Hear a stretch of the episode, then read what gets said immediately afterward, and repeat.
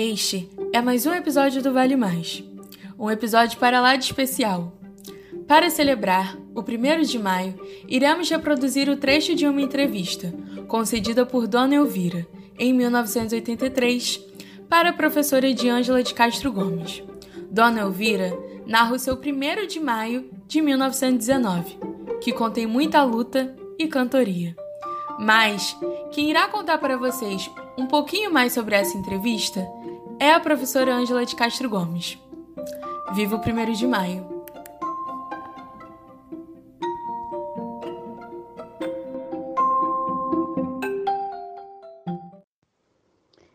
Antes de ouvir a Dona Elvira, eu gostaria de fazer alguns comentários sobre a entrevista dela. Ela foi feita quando eu fazia minha tese de doutorado, que resultou no livro A Invenção do Trabalhismo. Nessa ocasião, eu queria usar entrevistas de história oral, apesar de minhas fontes principais para a tese terem sido fontes impressas. Mas eu sabia já nesse momento como as entrevistas acrescentavam a compreensão de um historiador, como elas eram capazes de nos fornecer uma dimensão de sensibilidade, esse acesso à subjetividade dos homens e das mulheres. Eu queria poder entender e sentir como os trabalhadores militavam por seus direitos, que sentidos eles davam à sua luta. Foi difícil conseguir esses entrevistados. Eu consegui quatro entre eles Dona Elvira. Afinal, em 1983, não era fácil encontrar pessoas que tivessem militado nos anos 1910 e 1920. Eu fiz a entrevista com Dona Elvira com meu colega Eduardo Stotts. Ela durou oito horas, um bom tempo. Durante essas horas, Dona Elvira frequentemente nos disse que não gostaria de cantar. Ela mencionava o, o, a sua atividade como atriz, de como ela cantava. Mas quando a gente pedia para ela cantar alguma coisa, ela dizia que não, que a voz estava muito ruim, que ela não queria deixar gravada essa voz. Bom, nós paramos de insistir. Acabamos a entrevista. Passado algum tempo, eu recebi um telefonema de Dona Elvira, me dizendo: Ângela, venha aqui em casa de novo, mas venha com gravador, porque dessa vez eu vou cantar. Bom, eu chamei o Eduardo e lá fomos nós dois para a casa de Dona Elvira, muito empolgados. E tínhamos razão. A entrevista foi uma das mais bonitas que eu já fiz. E, por isso, eu queria observar alguns pontos dela para vocês, especialmente dessa última entrevista do conjunto que eu fiz com Dona Elvira. A primeira observação diz respeito à memória de Dona Elvira, de como ela é capaz de recitar e de cantar longas poesias, poesias complexas, na verdade. Era um espanto para a gente. A segunda observação tem a ver com um dos hinos que ela canta, que é o primeiro de maio. Ela mesmo diz que não sabia muito bem de que ópera de Verdi vinha esse hino. Sabia que a música era de uma ópera de Verdi, na qual se puseram os versos do hino do primeiro de maio. Bem, a ópera é Nabucco e é o Vapienceiro de Nabucco. Isso me foi dito e confirmado pelo Google por um colega meu da Unirio, da música da Unirio, Avelino Romero. Mas essa, essa, vamos dizer, identificação segura não veio sozinha, veio acompanhada de um comentário muito bacana que eu quero compartilhar com os que me escutam. Avelino me chamou a atenção para como a ópera, nesse momento, era algo compartilhado pelo, pela população de uma forma geral. É claro que, principalmente, ele está se referindo aí aos italianos. Mas se os trabalhadores brasileiros eram capazes de no 1 de maio de 1919 cantar bastante, como diz Dona Elvira, o hino 1 de maio, a gente realmente precisa pensar com muita atenção no que se chama circulação dos produtos culturais e nos usos e nas apropriações que se pode dar a eles, em especial da música.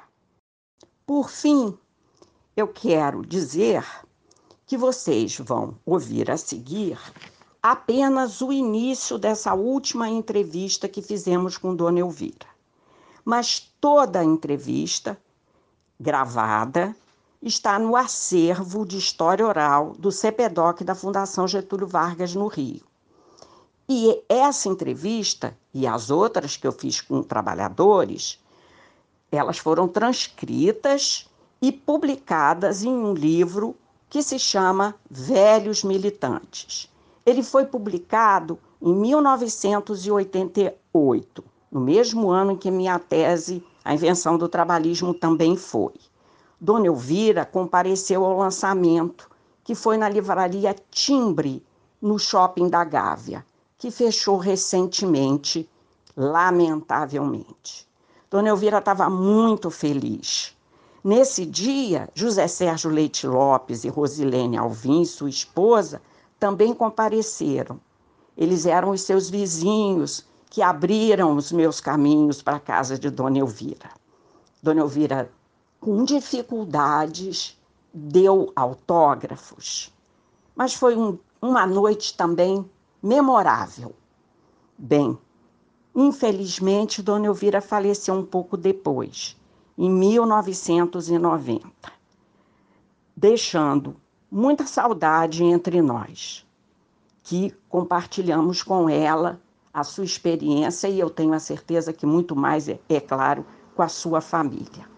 Mas também acredito que vocês, depois de ouvi-la, vão aplaudi-la como mulher, como atriz, e como militante do direito dos trabalhadores e das trabalhadoras.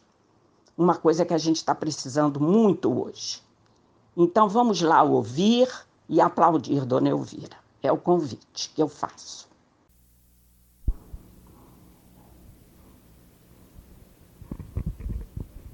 Hoje é dia 2 de dezembro de 1983 e eu, Ângela Maria e Eduardo Stotz vamos fazer mais uma entrevista com Dona Elvira Boni.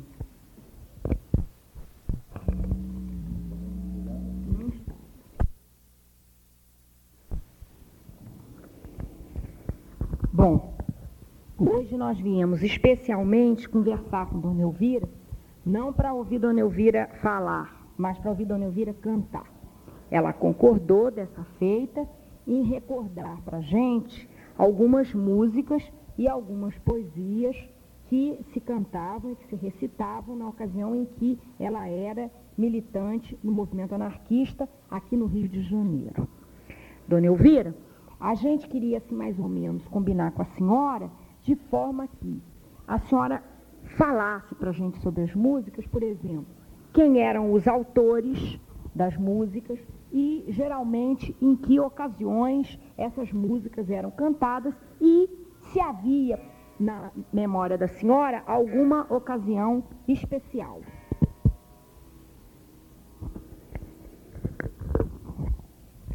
É, a gente podia começar com o hino dos trabalhadores. Dona Elvira, quem eram os autores, quem era o autor do hino dos trabalhadores? O autor era Filippo Turati, um italiano ele, o, o hino era italiano, foi traduzido para o português. Acredito que foi Neno Vasco quem o traduziu, mas eu não tenho certeza. Isso é uma, uma lembrança que eu tenho, mas não, não é muito certa. Né?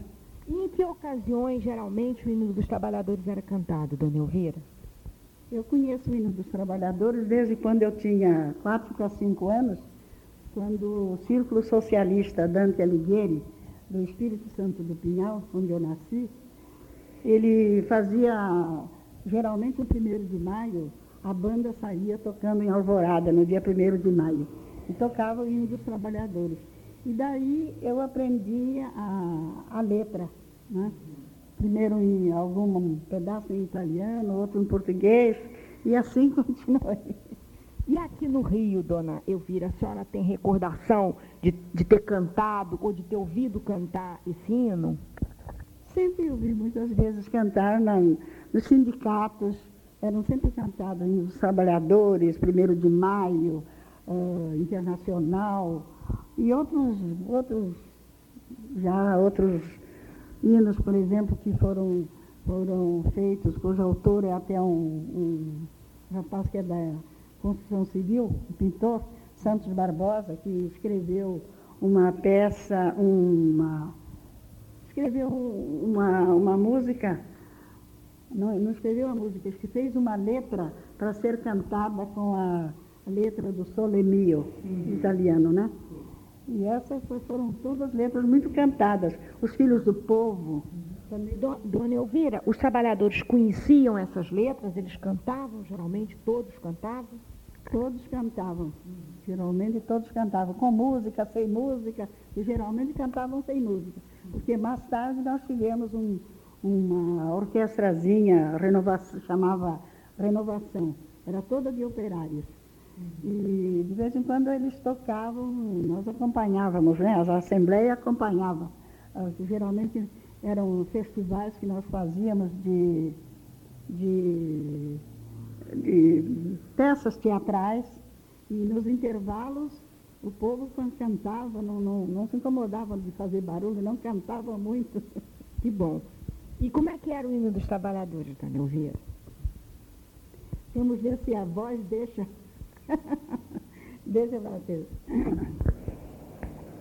Companheiros e companheiras, levantai-vos, vinde em massa o pendão livre esvoaça ao sol claro do porvir. Nos insultos e nas penas, mútuo pato nos aperta a grande obra que liberta. Quem de nós irá trair? A voz está. A grande obra que liberta quem de nós vai irá trair. São os filhos do trabalho quem nos há de redimir, ou viver pelo trabalho, ou lutando sucumbir, ou viver pelo trabalho, ou lutando, lutando sucumbir ou viver, ou viver pelo trabalho, ou lutando, lutando sucumbir. Entre as máquinas deixamos. Não, já errei. Bom, eu, can, eu cantei primeiro um, depois o outro. Entre as máquinas deixamos corpo e cérebro aos pedaços hão de força os nossos braços, terra alheia fecundar, o instrumento do trabalho não nos dá direito à vida, à aventura prometida. Quando havemos nós então aventura prometida, quando havemos nós então, são os filhos do trabalho, quem os há de redimir, ou viver pelo trabalho, ou lutando sucumbir, ou viver, viver pelo trabalho, ou lutando, lutando sucumbir. Tá lindo. Mas é muito bonita a letra. Eu até tinha que cantar um primeiro um, e tem um outro, um outro, antes disso tinha um estava que diz, pelo campo e pela mina, a buscar um magro ganho, são os frutos de um rebanho, tosquiados pelo patrão, os senhores por quem lutamos não nos dá direito à vida. aventura prometida. Quando havemos nós então, aventura prometida. Quando havemos nós então, são os frutos dos filhos do trabalho, de redimir ou viver pelo trabalho, ou lutando sucumbir, ou viver, viver pelo trabalho, ou lutando, lutando sucumbir. Olha, Dona Elvira, eu fiquei pensando enquanto a senhora estava cantando. É uma música muito bonita e um, uma letra muito grande. As pessoas conheciam essa letra toda? Toda. Eu cantava toda, toda a vida nós cantamos toda. Se cantava esse hino em ocasiões, por exemplo, em que se saía à rua, dona Elvira? A última vez que eu vi cantar na rua foi em 1919, no comício do dia 1 de maio. Nesse dia cantou-se tudo quanto foi hino que se sabia, que os operários sabiam, cantaram. Dona Elvira, outra coisa também que eu suponho, nesses comícios, muitas vezes, é, certamente existiam muitas pessoas que iam participar e que propriamente não eram militantes do movimento, quer dizer, pessoas que estavam indo sempre às reuniões, sempre aos sindicatos. Quer dizer, eu suponho que nesses comícios ia muitos trabalhadores que, que estavam ligados de alguma maneira, que tinham notícias do, do movimento anarquista, mas que não eram militantes. E esses trabalhadores é, a senhora diria que esses trabalhadores que não eram militantes, eles também conheciam esse tipo de música? Conheciam, sim. Também cantavam, porque era uma voz geral. Quer dizer que o conhecimento da música era uma coisa, inclusive, que ultrapassava o movimento. Ultrapassava o movimento. Eu queria também perguntar uma coisa. A senhora falou sobre essa orquestra é, Renovação, que era composta por operários, que veio um pouco mais tarde. Sim, né? isso já foi mais tarde já foi depois de, de, de 1918, aí já fundaram uma, uma, uma orquestra de renovação. A senhora lembra, a senhora lembra quem fazia parte dessa, dessa orquestra? Lembro-me o Moura, o Francisco Moura, vários deles, vários alfaiates, que agora, de momento assim não lembro bem os nomes. Eles eram sindicalistas, eles? Todos do sindicato, eram todos sindicalizados, né? Uhum. E faziam e tocavam lá, cada um tocava o seu instrumento. Inclusive até meu cunhado tocava nesse, tocava bandolim nesse. A senhora lembra quais eram os instrumentos que, que eram tocados? Meu filho. Eu lembro violino, eh, flauta, eh, clarinete, e bandolim. A senhora lembra se tinha, por exemplo, entre esses trabalhadores, se tinham negros também ou eram só brancos? Não, tinha pretos também. Nós sempre, sempre fizemos, nunca discriminamos, nunca fizemos aqui discriminação de raça, né? De maneira que o nosso sindicato entrava preto, branco, entrava sempre. Na orquestra também tinha? Também tinha, também. Uhum. Eu ouvir uma coisa também que eu, que eu estava pensando a propósito da música. Havia uma preocupação entre os militantes anarquistas em ensinar as músicas aos outros trabalhadores como forma de, inclusive, divulgar o anarquismo? Havia sim, havia sempre a preocupação de, de se ensinar, de... tanto que os operariados todos sabiam as músicas, cantavam, naquele tempo não havia microfone, né? E, de maneira que cantavam em 1919, o povo desde a Praça Mauá até o Morro, todos eles cantando. Dona Elvira, como é que a senhora acha que se dava esse aprendizado dos trabalhadores? Ele se dava é, nas próprias manifestações em que os trabalhadores compareciam e que ouviam e que aprendiam e que repetiam? Ele se dava, por exemplo, em reuniões menores.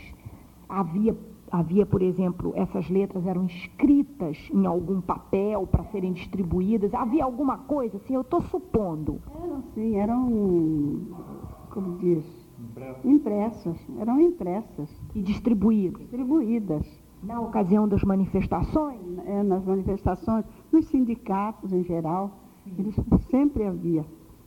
A senhora é, avaliaria esse tipo de, de, de participação é, como alguma coisa positiva, no sentido de que fazia com que as pessoas se sentissem junto no momento em que elas cantavam. Era um momento assim importante da manifestação, o um momento em que havia a, a, a, a música.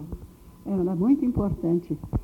O povo fazia, de, fazia questão de, de, de cantar. E cantavam direito, cantavam bem. Havia algum momento na, durante a manifestação em que a, as músicas eram cantadas? Por exemplo, havia algum tipo de música que era cantada no início? Havia algum tipo de música que era cantada no fim? Havia algum planejamento nesse sentido? Não havia bom planejamento, porque, sabe, os operários não tinham aquela uh, instrução de, de de, de, de, fazer melhor ou pior, né? Uhum. E começavam a cantar e, uhum. e, muitas vezes até precisavam andar calar a boca para recomeçar, porque o negócio estava ia desafinado, né? Era preciso recomeçar, né? Isso foi... Quer dizer que não havia assim puxadores não, não. dos hinos, não, né? Não, não havia. começava a cantar e os outros logo continuavam. Era uma coisa bem, bem espontânea. Espontânea, era muito espontânea mesmo. Dona Elvira, o outro hino que a senhora, inclusive, já se referiu, era o hino de 1 de maio. Né? O hino 1 de maio era de quem? O hino 1 de maio era um hino que muito cantado numa peça de, de Pietro Gori, o 1 de maio. Dona Elvira, a senhora estava falando sobre o hino 1 de maio, né? Estava falando sobre a autoria desse hino. A gente vai retomar agora então. O primeiro de maio, eu não sei a, a autoria dele, se é Pietro Gori mesmo ou se era um, ou foi alguma outra pessoa. Eu sei que o, o primeiro de maio é cantado, era e é cantado com uma, uma música de uma ópera de Verdi. Não tenho bem certeza também qual a, qual a ópera. Se, se não me engano, se não me engano, é, o hino dos ferreiros da ópera de Verdi. Mas eu não sei qual a, qual a, qual a, a ópera, não, não estou lembrada. Mas era muito interessante. Foi escrever em italiano, foi escrito em italiano e traduzido para o português. Tá? Dona Elvira, entre esses dois hinos, o hino do trabalhador e o hino 1 de maio, havia mais ou menos, eles eram equiparáveis, eles eram igualmente conhecidos, por exemplo? Eram bastante conhecidos, principalmente porque na peça, no 1 de maio, ah, o, o, hino era cantado. É, tem um momento quando há o, o prólogo da, do, da peça, que tem um prólogo na peça, né? E então, antes, quando, quando está, o, o ator está declamando o prólogo, é interrompido pelo canto do hino 1 de maio. Aliás, é muito bonito mesmo. Então a gente vai ouvir agora o hino 1 de maio, pela dona Elvita. o prólogo do 1 de maio é muito bonito.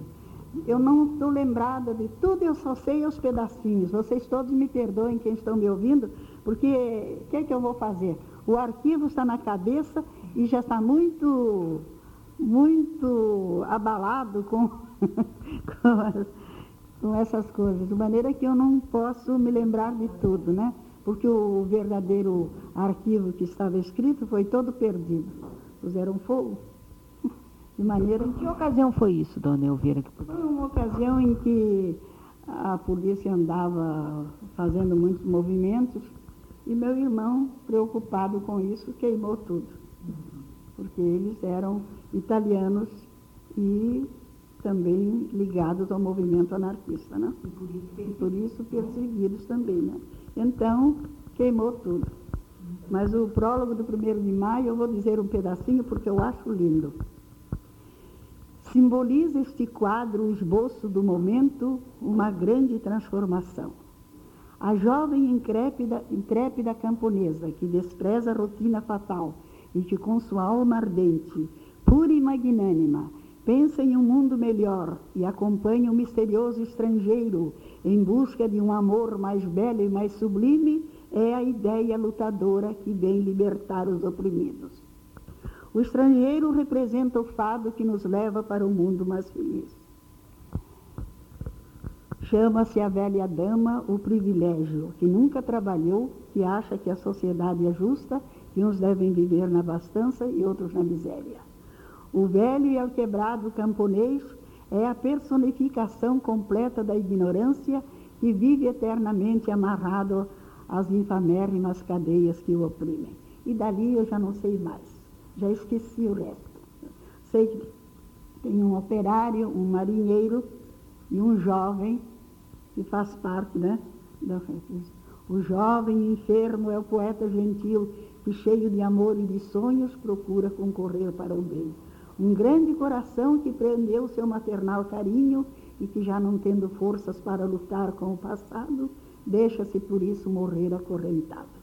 E, e daí para frente. Devia. É, é. Então, nesse, nessa ocasião, então, chega um momento que que começam a cantar o hino do, o hino do primeiro de maio. A senhora podia cantar para gente? Eu vou cantar, embora minha, minha voz esteja parecendo uma cana rachada, mas eu vou cantar. Certo, vou cantar para que fique gravado, pelo menos para, para o futuro, que se não tiverem a felicidade de encontrar essas coisas escritas, pelo menos saibam que houve alguém que, que muito batalhou para isso. Venho maio, saúdam-te os povos, em ti colhem viril confiança. Vem trazer-nos cerúlea bonança, venha maio trazer-nos dias novos os vibre um hino de esperanças aladas ao grão verde que o fruto matura. A campina onde a messe futura já flori sobre as negras queimadas, desertai, ó falanges de escravos da lavoura da negra oficina.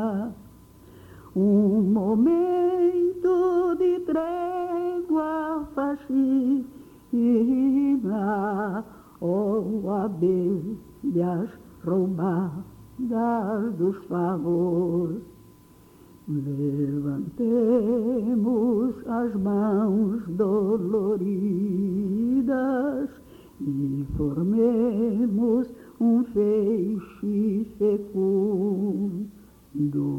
Nós queremos remir este mundo dos senhores da terra e das vidas,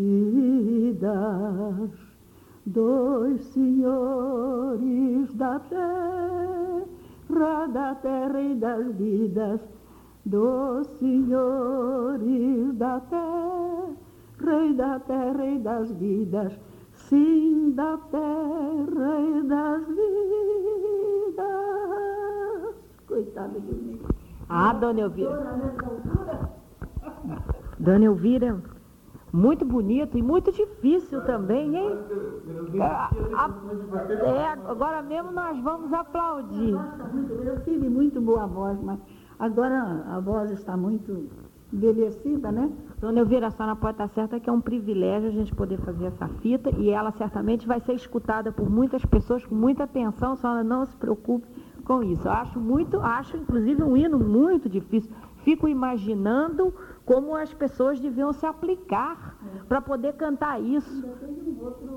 Ainda tem um uma outra parte, né? Quer dizer, que é a mesma, a mesma música, a segunda parte. Eu vou ver se lembro, porque acho os versos muito bonitos.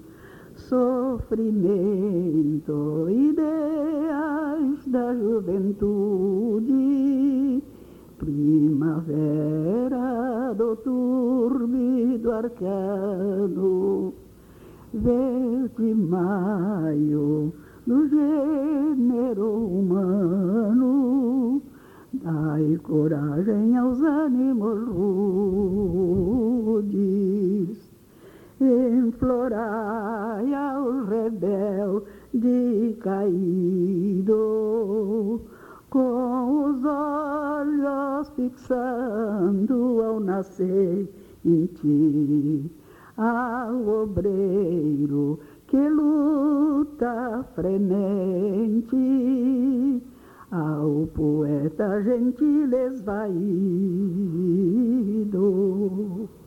Desertai ao falanges de escravos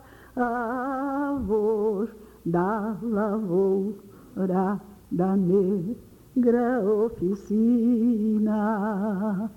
Um momento de trégua faxina ou abelhas roubadas dos favos.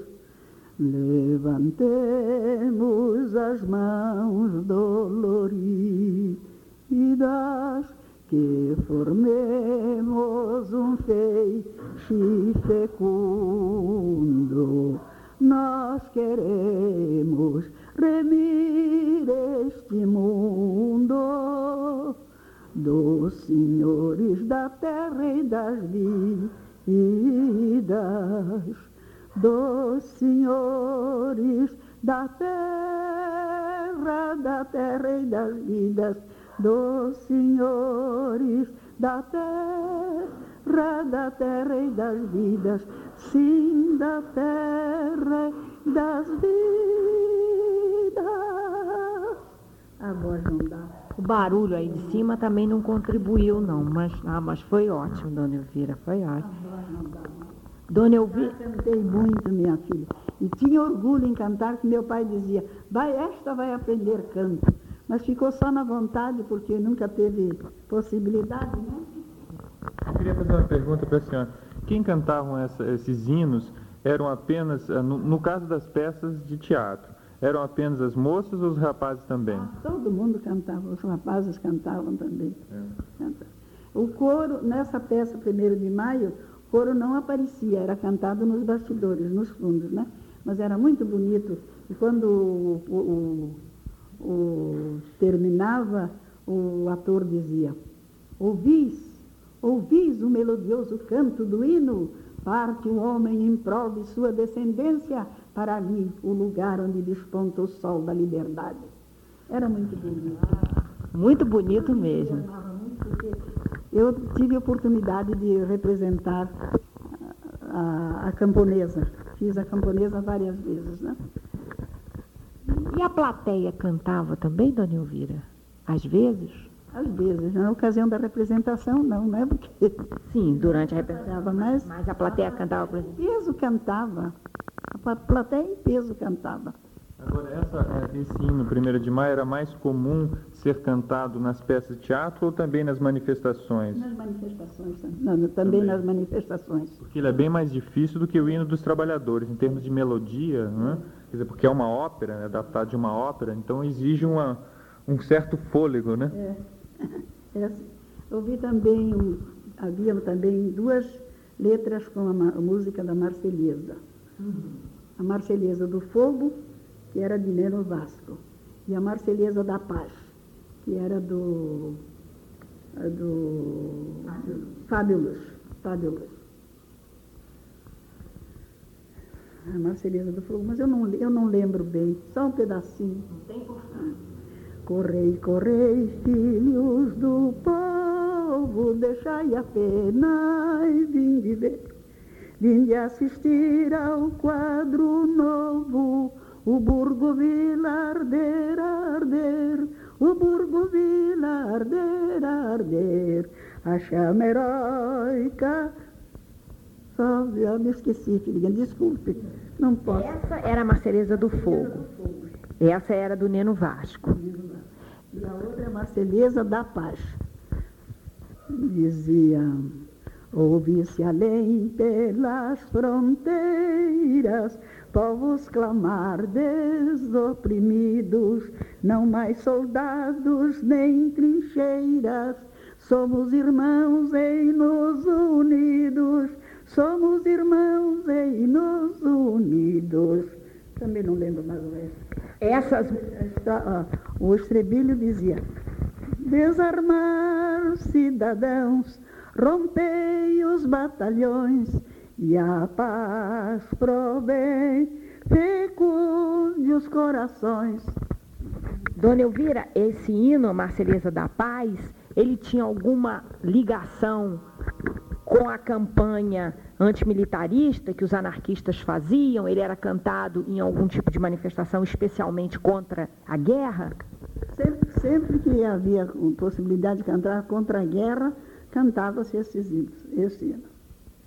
Porque nesse, nessa ocasião, né, dos anos 10, aqui, aqui no Brasil, se fazia campanha, por exemplo, de alistamento militar obrigatório, né, do serviço militar. Exato, aquela campanha. É, aquela campanha o Olavo Bilac, né?